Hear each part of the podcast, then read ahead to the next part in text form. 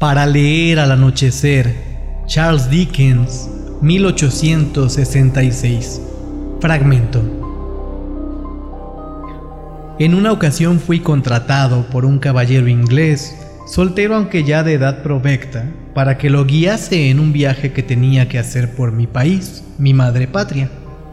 El individuo en cuestión era un comerciante que tenía negocios con Alemania y que conocía bien el idioma, pero que no había visitado el país desde que era un niño, haría unos 60 años según calculo yo.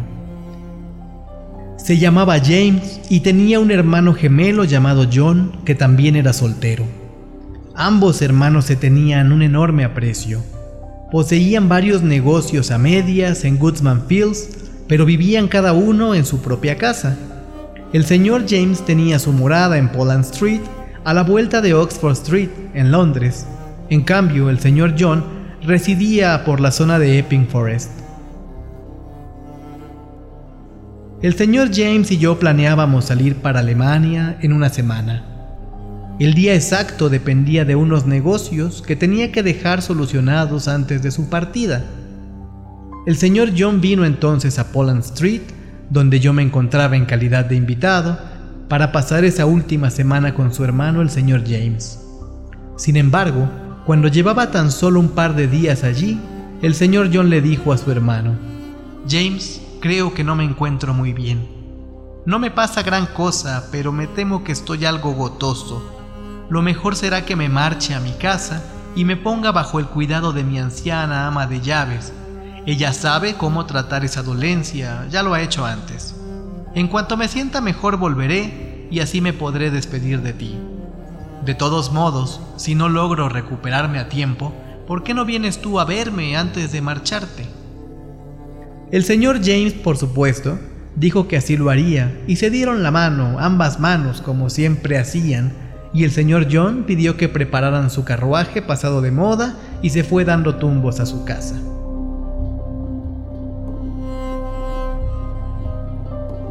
ocurrió dos noches más tarde, esto es, la cuarta noche de aquella semana. Algo me despertó de mi profundo sueño. Al abrir los ojos vi que se trataba del señor James, que había entrado en mi habitación en bata, iluminándose con una vela. Se sentó al borde de mi cama y mirándome fijamente me dijo, Wilhelm, tengo razones para creer que algún extraño malestar se cierne sobre mí.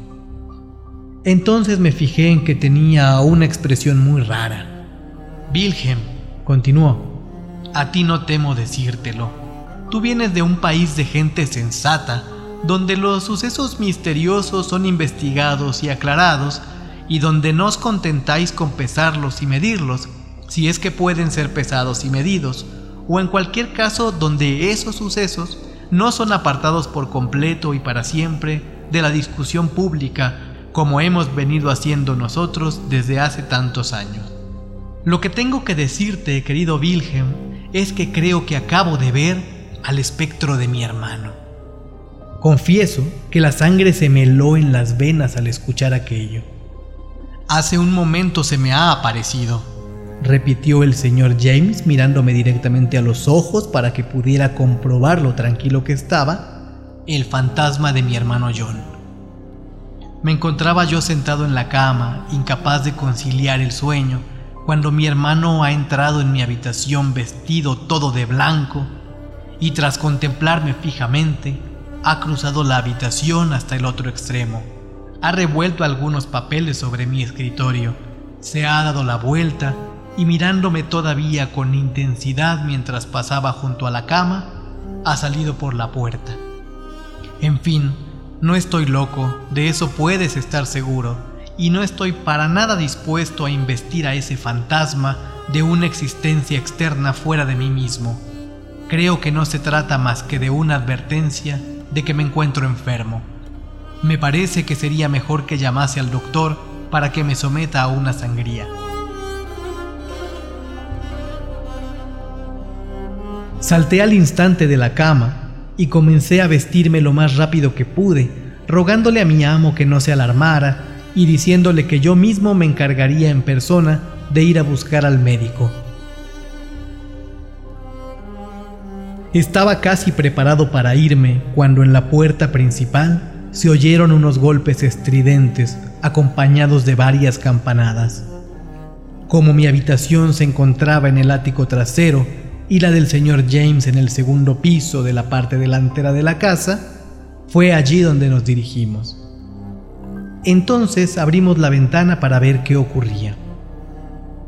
¿Es el señor James? dijo un hombre que había abajo. Estaba cruzando al otro lado de la calle para poder mirar hacia arriba de manera más cómoda. Así es, dijo el señor James. Y si no me equivoco, tú eres Robert, el criado de mi hermano. Sí, señor, siento decírselo, señor, pero el señor John está muy enfermo. Se encuentra realmente mal, señor. Incluso me temo que esté a las puertas mismas de la muerte. Quiere verle a usted, señor. Tengo una berlina aquí mismo. Le ruego me acompañe. No hay tiempo que perder. El señor James y yo nos miramos. Wilhelm, me dijo, esto es realmente extraño. Ven conmigo. Lo ayudé a vestirse, a medias en su cuarto y a medias en la berlina, y la hierba no volvió a crecer bajo los cascos de hierro de los caballos que nos llevaron de Poland Street a Epping. Ahora escuchad. Entré con el señor James en la habitación de su hermano y yo mismo vi y oí todo lo que sigue. Su hermano estaba echado en su cama, al fondo de una larga alcoba. Su anciana ama de llaves estaba con él. Creo que había tres personas más con él, tal vez cuatro, que habían estado a su lado desde que cayera la tarde. El anciano estaba vestido con una túnica blanca, como la figura que mi amo vio. A fuerza tenía que parecerse a la visión que había tenido mi amo, porque también observaba con fijeza a su hermano desde que éste entrara en la alcoba. Cuando su hermano alcanzó el lecho, el enfermo se incorporó despacio y observándolo con más intensidad si cabe, pronunció las siguientes palabras. James, me has visto antes, esta noche, y bien lo sabes. Y así murió.